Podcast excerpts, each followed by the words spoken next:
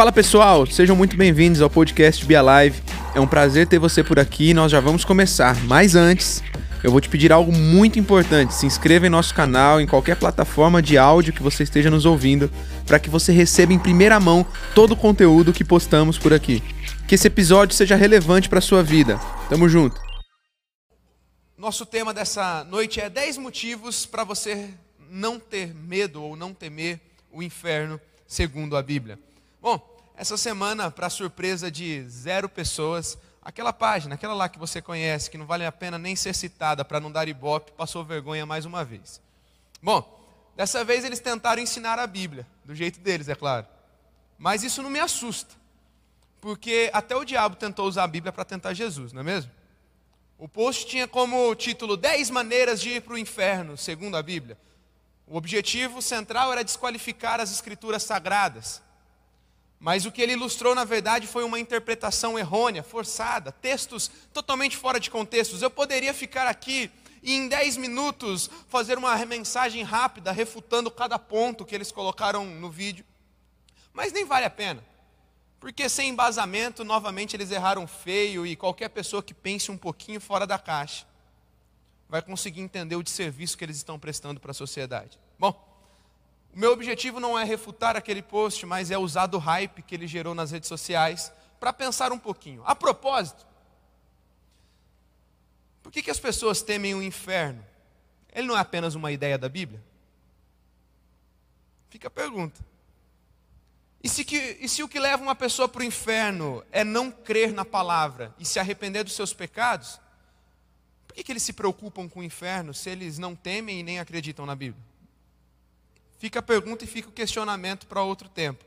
Mas, hipocrisias à parte, eu quero dizer para você que o inferno é real. E se incomoda eles, será que deveria nos incomodar? Se o inferno é real e causa medo em alguns, deveria causar medo nos filhos de Deus? Bom, minha resposta para você é não. Você não deve ou não deveria, pelo menos, ter medo ou temer o inferno. O inferno é real, a Bíblia fala sobre ele. Talvez um dia, com mais tempo, a gente possa discorrer um pouquinho melhor sobre o que é. Mas o fato é que eu preciso afirmar para você hoje que você tem que sair daqui entendendo que você não precisa temer ou ter medo do inferno. E eu tenho dez motivos para que você tenha isso bem claro no teu coração. Afinal, quem nunca, quando era criança, ficou com medo do arrebatamento? Seja sincero, quem nunca, quando ouviu sua avó, sua mãe falar sobre essas coisas, assistiu um filme sobre a volta de Jesus, e aí de repente você acorda sozinho em casa e você fica com aquela sensação: será que todo mundo foi e eu fiquei destinado ao inferno? Quem nunca pensou isso? Que atire a primeira pedra, mas que você nunca mais tenha essa sensação. Dez motivos para você não ter mais medo do inferno. Primeiro motivo: o medo não segura ninguém. O medo não segura ninguém. Não podia começar com outro motivo. Não, podia, não poderia ser diferente, porque se estamos falando sobre medo, precisamos entender que o medo não é um bom aliado à nossa fé. 1 João, capítulo 4, versículo 18 diz: Não há medo no amor, ou no amor não há medo. Ao contrário, o perfeito amor expulsa, fala comigo, expulsa. Expulsa, manda fora o medo. Porque o medo pressupõe castigo. E aquele que tem medo não está aperfeiçoado no amor. Sabe, castigo não combina muito com o caráter de um bom pai, que é o nosso Senhor. Quando eu olho para caráter do nosso Deus e quando ele quer corrigir seus filhos, eu encaro as atitudes dele muito mais como correção e não como castigo. Castigo pressupõe medo. Quantos de nós crescemos com medo dos nossos pais, medo do castigo, medo do que fazer, medo de fazer isso, medo de fazer aquilo? E esse deve ser o primeiro motivo para você não temer o inferno. Porque o medo é um péssimo aliado para a tua vida cristã. Sabe, eu vejo muitos pregadores tentando anunciar a mensagem do Evangelho através do medo. Olha, entrega a tua vida a Jesus hoje, senão você vai para o inferno. Entrega a tua vida a Jesus hoje, para de pecar, senão é, vai, alguém vai jogar um raio na tua cabeça. E as pessoas começam a gerar e criar uma imagem errada e equivocada do que Deus é, do que o céu é, do que o inferno é. Bom, a questão é que o medo pode até aproximar as pessoas num primeiro momento, mas a questão é quando o medo passar. Eu gosto sempre de contar um, um exemplo pessoal da minha vida. Quando eu era criança, eu tinha muito medo de cachorro. E aí minha mãe, é, com uma tentativa muito boa, né, muito educativa e muito legal de tirar esse medo, o que, que ela fez? Ela comprou um cachorro para dentro de casa. E aí aquele primeiro receio, e você fica, meu, o cachorro está aqui, eu não gosto, eu tenho medo, e aí vai, não vai, e aí você começa a passar, e aí um dia você passa a mão, e aí você percebe que ele não morde, e aí você percebe que é de boa, que você não precisa ter medo, já já o que aconteceu, o medo saiu. E quanto mais eu convivia com aquele animal, eu perdi o medo. Bom, assim é a nossa relação pecado versus vida com Deus. Aqueles que se aproximam de Deus por conta do medo, eles podem até por um tempo ficar firmes, mas se não estiverem enraizados no amor, que é aquilo que é acima de tudo, a coisa mais importante das nossas vidas, essas pessoas durarão pouco tempo. Porque logo vão perder o medo e vão se entregar para o pecado novamente. Pessoas que se aproximam da presença de Deus, simplesmente com medo de ir para o inferno, com uma mensagem tipo: Meu, eu vou começar a fazer tudo certo da minha vida, porque me falaram que o pecado vai me levar à morte. E esse medo te segura por um pouco de tempo. Mas quanto mais você convive com pessoas que não obedecem, quanto mais, com, que você, quanto mais tempo você convive em circunstâncias, em um lugar, em um ambiente pecaminoso, que é o mundo que estamos inseridos, você vai perdendo aos poucos ao medo e aquilo não traz raízes em você, porque fizemos uma série há pouco tempo, Enraizados. E lá você aprendeu que as nossas raízes estão fincadas no amor. Porque o amor lança fora o medo.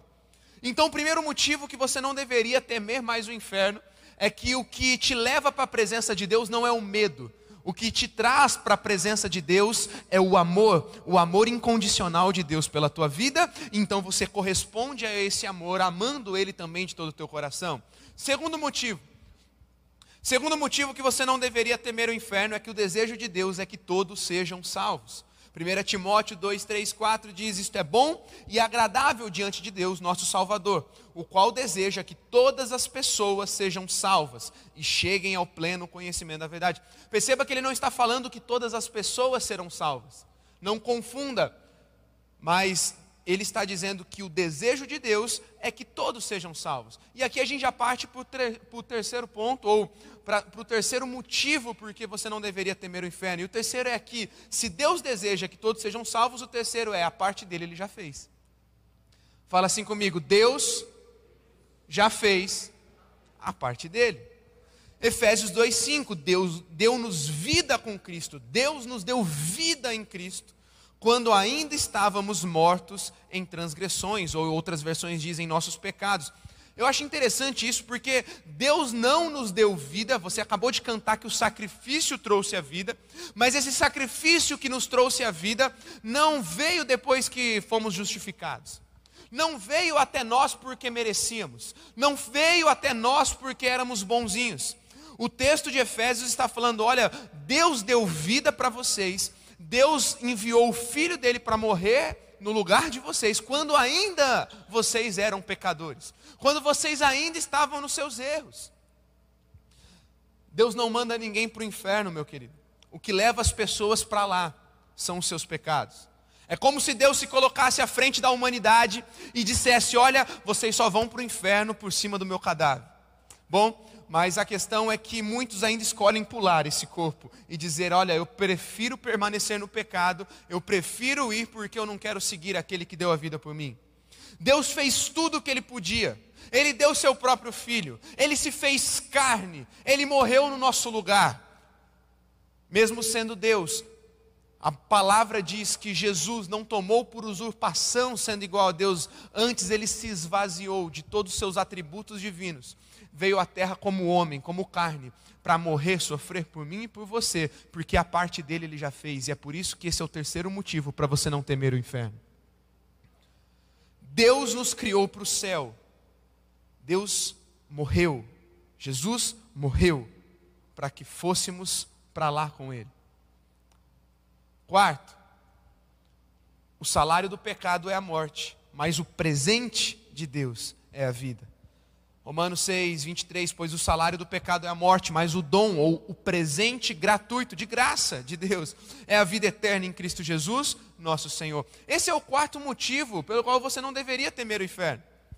Por mais que o salário, o preço de pecar, o preço de nascer já longe de Deus, o preço de ter sido distanciado de Deus pelas nossas transgressões, pecados, falhas, seja a morte, e quando ele fala de morte, ele não está falando só de morte física, mas de morte espiritual que leva ao inferno. O presente, ou o dom, ou a dádiva de Deus é a vida. Não fomos criados para a morte. É por isso que ninguém lida bem com a morte. É por isso que, por mais que nós possamos preparar o nosso coração, sempre que algum ente querido, sempre que alguém próximo venha a falecer, o nosso coração se entristece. Por isso que existe o luto. Por isso que o luto faz parte da nossa vida. Porque não fomos criados para a morte.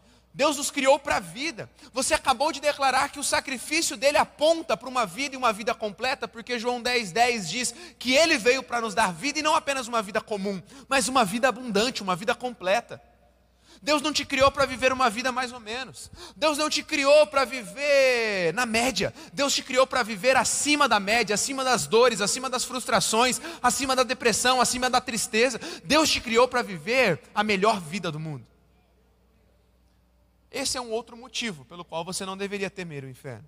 Quinto, Deus nos escolheu para a santidade. Um quinto motivo para você não temer o inferno é que Deus te escolheu para a santidade. 1 Tessalonicenses 4,7 diz: Porque Deus não nos chamou para impureza, mas para santidade. Santo, a palavra santo quer dizer separado. Deus nos chamou para uma vida íntegra. Não para nos privar, como você já ouviu aqui deste púlpito, mas para nos proteger. Quando Deus te chamou para uma vida separada, quando Deus te chamou para viver uma vida segundo a vontade dEle, de acordo com os princípios e valores da palavra dEle, ele não está te privando, ele não quis colocar uma cerca em volta de você e falar: olha, essa cerca, esses muros são para te privar, porque eu não quero que você viva o melhor. Afinal, eu já disse para você nessa noite que ele te criou para viver uma vida abundante, uma vida completa. Mas os muros de proteção, de santidade, para você ser, ser, ser alguém separado, tem um único objetivo, que é a tua proteção. Muitas pessoas falam: Ah, eu escolhi Jesus, eu escolhi a cruz, eu escolhi crer, eu escolhi andar com Jesus. Não, não, deixa eu te falar algo nessa noite. Não foi você que escolheu ele, não fui eu que escolhi ele, ele nos escolheu. Uau, isso aqui é mais fantástico. Ele te escolheu como alvo do amor, ele te escolheu para a santidade, ele te escolheu para ser alguém separado, para que através da tua separação você viva os limites de proteção que Ele criou para você viver uma vida plena. Sexto, sexto motivo, a santidade é uma resposta à nossa nova natureza. Um sexto motivo pelo qual você não deve temer o inferno é que a santidade, a separação que eu acabei de dizer, é uma resposta natural à sua nova vida em Cristo. Efésios 5,8 diz: Porque outrora vocês eram trevas, mas agora são luz no Senhor, então vivam como filhos da luz. Você pode dizer isso bem forte para cravar no teu coração? Diga assim: vivam como filhos da luz. Se separação, se santidade envolve estar separado, estar longe daquilo que não vale a pena, então santidade está muito mais ligado ao que eu sou, ao que ele me chamou para ser e não o que eu faço. E é por isso que é muito fácil viver santidade. Giovanni, não é, não é fácil, não. Para nossa carne realmente não é. A nossa carne nunca melhora. Mas se você pensar em quem você foi chamado para ser, as coisas se tornam muito mais fáceis e atrativas. Porque você foi chamado para a santidade. Você foi escolhido para a santidade. E santidade não é muito sobre o que você faz, mas sobre quem você é em Cristo. Se é sobre o que eu sou, então eu posso fazer qualquer coisa? Não porque a partir do momento que eu sei quem eu sou, as minhas ações também são afetadas. Eu digo muito isso aqui. Se dizemos que somos reis e sacerdotes, deveríamos conhecer os valores do palácio ao qual pertencemos. Uma boa frase para você anotar aí, para você publicar no teu Twitter é essa: Não somos porque fazemos, mas porque somos, fazemos. Eu vou dar alguns segundos com essa frase aí para você anotar. Essa seria uma boa frase para você publicar hoje. Não somos porque fazemos, mas porque somos, fazemos. Porque a galera entra em crise. A galera começa a falar assim, pastor, mas eu fui santificado. Eu recebi uma nova vida, mas eu não consigo de vez em quando abandonar meus maus hábitos, os pecados que me envolvem. Eu sou uma farsa. Não, você não é uma farsa. Acontece que existe uma luta constante entre a tua carne, a tua velha natureza, e a tua nova natureza regenerada. Gálatas capítulo 5 fala que constantemente o teu espírito que recebeu uma nova vida em Cristo luta contra a tua carne que pede para fazer aquilo que não era para fazer mais. É por isso que Paulo fala: olha, o que eu quero eu não faço, o que eu não quero eu faço. Tem uma luta dentro de mim que parece me consumir. Qual que é a saída? O texto de Gálatas 5 também nos explica. A natureza que alimentarmos mais vai prevalecer. Quanto mais você alimentar a tua nova natureza, quanto mais você alimentar o teu espírito, quanto mais você alimentar a parte que se comunica com Deus da tua vida, porque você entendeu a tua nova vida em Cristo, mais você vai progredindo e passo a passo você vai se tornando alguém melhor em Cristo. Então eu começo a entender que santidade tem a ver com quem eu sou, não com o que eu faço. Mas quando eu entendo quem eu sou, as minhas ações e atitudes são completamente diferentes, são afetadas, porque não tem como eu dizer que eu sou filho se eu não me porto como tal. Sétimo, Sétimo motivo para você não temer o inferno é que o que me leva para o céu ou para o inferno não é o quanto eu sou perfeito, mas é a minha identidade de filho por meio da fé em Jesus. Efésios 2:8, pois vocês são salvos pela graça por meio da fé. Isso não vem de vocês, é dom de Deus, não por obras, para que ninguém se glorie. Muitas pessoas confundem e começam a entender: ah, então o que eu faço vai me levar para o céu, o que eu não faço vai me levar para o inferno. Não, não é assim. O que te leva para o céu é a tua fé em Jesus. Não é por obras, porque a própria palavra diz que se fôssemos tentar cumprir toda a lei, não conseguiríamos. Jesus não veio para anular a lei. Tem pessoas que falam: ah, isso aqui é do Velho Testamento, Jesus veio para anular. Não, Jesus fala assim: eu vim para cumpri-la. Existem muitos aspectos da lei que com certeza não conseguiríamos cumprir 100%. E é por isso que o Senhor vem e inaugura um tempo chamado de graça sobre nós. A graça de Deus sobre nós não é motivo nem desculpa para continuarmos pecando. A graça de Deus sobre nós é simplesmente o alcance do amor dele sobre nós para um povo que não conseguiria cumprir tudo aquilo que precisamos cumprir. E a mesma graça que nos chama para a santidade, a mesma graça que cobre os nossos pecados, a mesma graça que é um favor imerecido porque não fizemos nada para merecer, é a mesma graça que nos capacita para continuar na luta contra o pecado e vivendo o nosso melhor momento com Deus. Oitavo motivo para você não temer o inferno é que um filho é sempre filho. Lucas 15, 22 a 24 conta a história do filho pródigo o filho que pediu a herança para o pai, antes mesmo do pai morrer. Naquele momento, naquela ocasião, naquelas circunstâncias e na sociedade da época, pedir a herança para o pai era como dizer: pai, eu não ligo mais para você, a tua vida não importa mais para mim, então me dá a minha herança que eu vou vazar.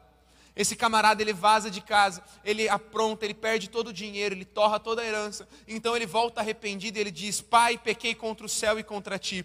Não sou mais digno de ser chamado teu filho.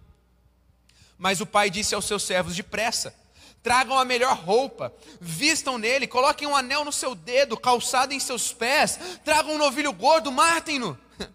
Vamos fazer uma festa para comemorar, pois esse meu filho estava morto e voltou à vida, estava perdido e foi achado, e começaram a festejar. Deus quer dar uma festa para você nessa noite. A palavra e a parábola do filho pródigo representa bem o nosso relacionamento com Deus. Nada pode nos separar do amor dele. Algumas coisas importantes que não é sobreviver de qualquer jeito. O filho precisa decidir voltar. Quando dizemos que o filho é sempre filho, não quer dizer que o filho pode sair, aprontar, fazer o que quer e a vida dele vai estar do mesmo jeito, porque existem consequências. Se aquele filho decidisse nunca mais voltar para a casa do seu pai, ele não era filho. Se aquele filho não decidisse sub se submeter novamente à autoridade do seu pai, ele estava perdido. Mas porque um dia ele decidiu voltar, o seu pai estava de braços abertos para receber, colocar uma capa em seu ombro, dar um anel no seu dedo e dizer: há lugar para você à mesa. Se o filho se afasta e não há correção, a Bíblia diz que logo esse não é mais filho, mas esse é bastardo. Sabe, existem muitos filhos perdidos por aí, e logo começarão a experimentar da correção de Deus. E se você é um desses filhos e a correção de Deus já começou a vir sobre a tua vida, hoje é um bom dia para você falar: Pai, pequei contra ti. Talvez não seja mais digno de ser chamado teu filho, mas eu posso entender que o Senhor ainda é meu Pai, está de braços abertos para me receber, e o Pai está pronto para colocar um anel de aliança nos seus dedos, o Pai está pronto para te dar uma nova capa de autoridade, o Pai está pronto para curar das tuas feridas e te levar e te levar para o teu melhor momento em Deus, porque você não precisa mais temer o inferno, porque você é um filho amado de Deus. Nono, o nono motivo para você não temer o inferno é que Ele prometeu que está preparando morada para nós. João 14, de 2 a 3 diz: Na casa do meu pai há muitos aposentos. Se não fosse assim, eu não lhes teria dito: Vou preparar-lhes lugar. E se eu for e lhes preparar lugar, voltarei e levarei para mim, para que vocês estejam onde eu estiver. Jesus voltará. Essa mensagem não pode sair do coração da igreja. Juventude Alive, a Live Livre, essa mensagem não pode sair do teu coração. Jesus virá para buscar não uma menina, não para buscar uma menina imatura, suja, não. Ele virá para buscar uma noiva purificada, adornada, preparada para se encontrar com ele nos ares. Mas nesse momento, enquanto ele não vem, ele mesmo nos prometeu que Ele está preparando lugar para nós, Ele está preparando morada para você, Ele está preparando um lugar para você passar a eternidade toda ao lado dEle, ao lado de Deus, e é por isso que você não precisa temer o inferno. E agora eu chego então no último, porque se Ele está preparando morada, eu tenho um último e lindo motivo para você não temer o inferno. E o décimo motivo é: as promessas de Deus nunca falham. Você pode declarar isso bem forte? Bem forte. Diga assim: as promessas de Deus nunca falham. Fala mais forte: as promessas de Deus nunca falham. Números 23, 19: Deus não é homem para que minta, nem filho do homem para que se arrependa. Acaso ele fala e deixa de agir? Acaso ele promete e deixa de cumprir? Não, ele não faz isso. Hoje eu quero te encorajar a não temer mais o inferno a se apropriar da salvação que Cristo conquistou para você na cruz. Hoje eu tenho um convite para você, a Live Livre, vem para a luz. Venha para Cristo, viva como filho. Junte-se à turma que está aguardando ansiosamente o dia que estaremos face a face com Deus para sempre. Hoje eu quero te dizer que existe uma nova maneira de viver. Hoje eu vim anunciar para você que existe uma nova maneira de se portar. E se você já conhecia isso, estava distante, existe lugar para você à mesa. Assim como um pai que deixa as luzes de casa acesas para o filho voltar à madrugada, as luzes dessa casa estão acesas para você.